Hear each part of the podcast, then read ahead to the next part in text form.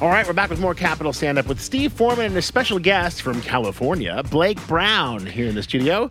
Just remind people of the number plus 7925 111 1053 if you'd like to text into the show. Yeah. So we got a text straight away, didn't we? We got uh, somebody gave me some advice about uh, what I should do, and what I should do is turn up there and ask for 300 grams. That is fantastic advice. Someone's thinking. Someone's thinking. That's what I'm going to do. I'm going to make that lamb casserole again. You see if I don't, Don. Um, I'll be waiting you for it. see if I don't. I want to try it. Yeah. All right, Yeah. mate. All right. Over you come. That's fine. Right. Anyway, so we did that our last comedy show before um, before Edinburgh, right? And uh, so I'm standing there listening to. I think you were on, weren't you? So Blake's been doing stand up for how long now? About eight, ten months, something Eight, like 10 that. months. Yeah. yeah, yeah, Blake, Blake. how how do I explain Blake's style of stand up? Mm, let's see. Well. My friends, they used to come and support me. They used to come and see me in the early days when we Uh-huh. had the comedy club, and then they wouldn't come anymore because they, you know, they heard it all before and everything like that. And then a bunch of them came to a show where Blake was performing, and some of it was quite blue, and they all of them, if they didn't turn around and say, "Hey, this guy's great," they would text me afterwards and said, "Oh, you got to get that Blake guy on, man. He's awesome. He's awesome." like birds of a feather, basically. He was addressing certain issues uh, that uh, they also felt needed to be addressed, if you know what I mean. Oh. Did you understand any of that? I did not because of the accent. okay. What was the accent? It's it's tough. I, I don't get the Yeah, I don't accent understand either. that. I don't know what half of what he's your saying Eng- is. your English accent's even better than mine, Don. Huh? Well, I, I, I suppose go I, su- I- I suppose I can do a little bit of a British accent, really. Mine is more a bit of the uh, received pronunciation. Thank you very much. Oh my I god! can do received. That pro- is. uh, or you can sort of talk a little bit Ouch. like this, like you were watching EastEnders all day. Ow, my ears. My ears are Yeah, oh, actually your hurting. ears are they are bloody. bleeding? Are they bleeding? Are my ears bleeding? I can are see- they? Uh, is it? Yeah. well, you're not wearing your bloody headphones. So What anyway, is- what is wrong? You just you don't follow the rules, do you? what rule? You got no, no, you just don't put your headphones on. You use the wrong mic. What is it with you?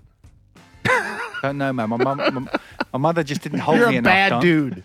My mother didn't hold me. You enough, can't order. e- man. You can't order enough lamb. What's wrong with you? what the heck is wrong with you? I can't order enough lamb. oh my goodness. Yeah, who knows, man? Who I knows? don't know. Anyway, so we're doing the show, right? This couple come up behind me. It could have been you on stage, actually. Right? Mm-hmm. Okay. They're talking all the way through, right? And uh, this, she was hot. She was a really hot chick, like really hot. Okay. Okay. And he was just like, kind of like, oh, she's really hot. And uh, I'll just like, I'll just do and say anything she fucking wants me to, kind of thing, right? And uh, and uh, I turn around and I just kind of give them this kind of semi polite look as a can you not talk, please? There's a comedy show going on that you can go to any bar and just talk if you want, but don't come to this one because there's a performance on right Yeah. now. And they kind of register it. The guy kind of gives me that manly nod, like, yeah, I get you. Yeah, all right, all right, all right. And but ultimately, they completely ignore my request and just keep talking, right? And uh, I turn around for a second time, and she's given, she hasn't, she's not taking a selfie, but she's given him her phone and asked him to take a picture of her. Okay. Right? And there she is posing away. Right? Now, I'm kind of getting a bit tired of this, guys. I'm getting tired of these good looking people. Right? They just stop. The whole world just stops. And somebody's got to take a picture of them. Right? Yeah. I'm getting tired of it, man. And do you know what? This you know what this what this what this is all about? Uh-huh. Is that people make fun of me, younger people make fun of me for being older than them, right? But being young is rubbish. Okay? You remember being young? You don't know what the hell you're supposed to be doing. Right? You don't, you're kind of like, oh, yes, you can, but you don't really know how to act. You don't know how to behave. I have literally mentally blocked out my teenage years. I mean, they, people ask me about them. I don't even remember. I don't care to. I'd rather keep uh, some other information in my brain. Long, like, just forget that. It's gone. I don't care. Right? Yeah. Obviously, nothing of use there. Well, no absolutely useful nothing. There- information. there is nothing of use to, to, to pass on to anybody from that period, right? Yeah. Uh-huh. And this selfie thing that's happening, that just proves it. it just proves that young people they don't really know what they're supposed to be doing. They don't really know how they should be acting. It's like, oh, what am I going to do? I know. I'll take a picture of myself. That's what I'm going to do. Do you know what I'm saying? That's proof. Well, speaking on behalf of the young people here, Yes, Don. speaking on behalf of the young people, this we're, is a comedy show after we're all. looking we're looking to people like older folks like yourself to, to give us some guidance. Ah, you don't listen to me anyway. I do, I do. Oh, Yeah, come on. You I gotta do. you gotta pass the torch a little bit. Pass you the got- torch you got- just you a gotta little do bit. something. Okay. You can't just sit back and, Yeah. and be old in your chair and your cane and Yeah. you know all that good stuff. well, I've got yeah, I've got so much to pass on. Yeah, absolutely. Yeah. So, what But do you no, think? the, the the the picture situation, especially here in Russia, is a little bit out of out of control. I think. Like uh, I I remember that was one of the things I kind of had to get used to the first summer. Yeah? Um, when it actually did get warm. yeah. For like But two the weeks. girls are really cute, so you kind of let them let them do Yeah, it. you, right? you, you kind of watch and you're kind of like, yeah, go for it. Like, you you want me to take a couple of the pictures for you? Just uh, pose, you know, bend over a little bit, just Yeah, like, yeah. yep, yep, yep. There you go. Exactly. But no, I, I I've never seen so many people in public parks like snapping all the pictures and the, the duck lips and Yeah. and all that stuff. You know.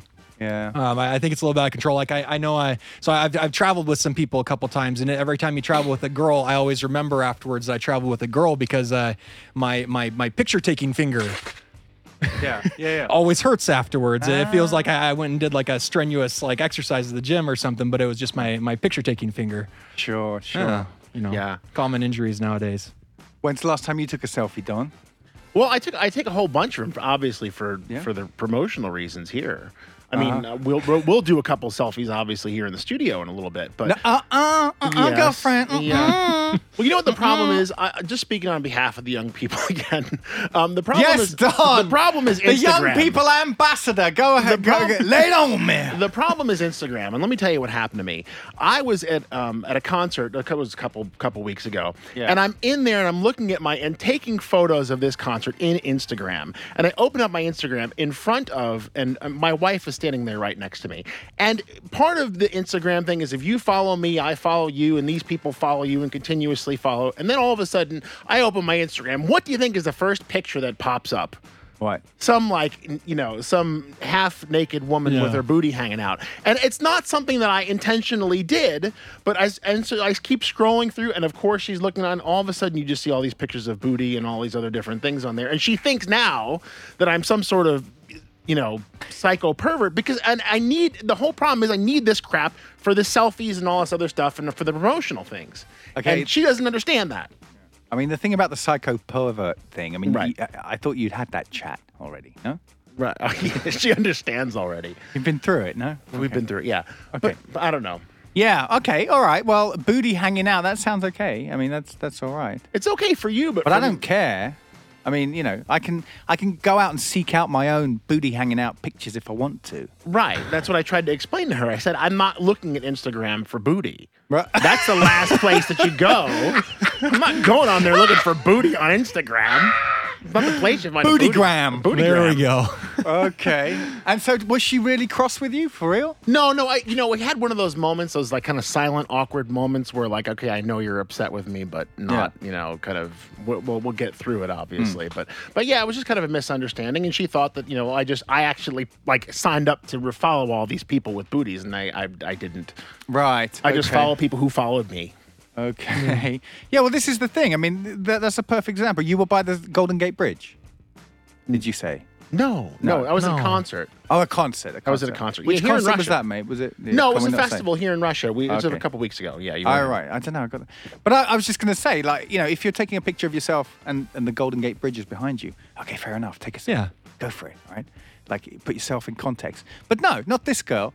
Like, the picture was all about her. It's just her. She she is the uh, you know she's the site the, the the place of interest in that photo. You know what I mean? And I just Yeah, but you, know, what? You know what's even worse than that when it's just the the face is when when these girls you see all these pictures, these selfies on Instagram or whatever, and they're all dolled up, they have their makeup going, and then you go and you like visit them at their place, and you realize that all these pictures were taken in their bathroom. yeah Yeah, I know. It's just like okay, so um, we you used to have things like good quality things wi- for your bathroom, like uh, magazines or newspapers, where you got to educate yourself, or Yeah. or like the labels on the back of the Windex bottle or the Mister Proper or whatever that you'd sit there and read. and now it's just like you sit there and you're like, what what am I supposed to do? Oh, I'm gonna take a picture Yeah. and then send it for everybody, so everybody knows what your bathroom looks like. I don't get it. I Yeah. know. Well, anyway, give us your thoughts out yes, there. give us your on thoughts this. on selfies. Where's Uh, it all gonna go? Where's this? Uh, where's this vanity gonna end? Uh, everybody's just gonna disappear up their own. and then what are we gonna do when the aliens come? Huh? All right, listen, I got to go to a break. We'll be back with more of the funniest two hours in radio, Capital Stand Up with Steve Foreman and his special guest, Blake Brown. Capital Stand Up with Steve Foreman.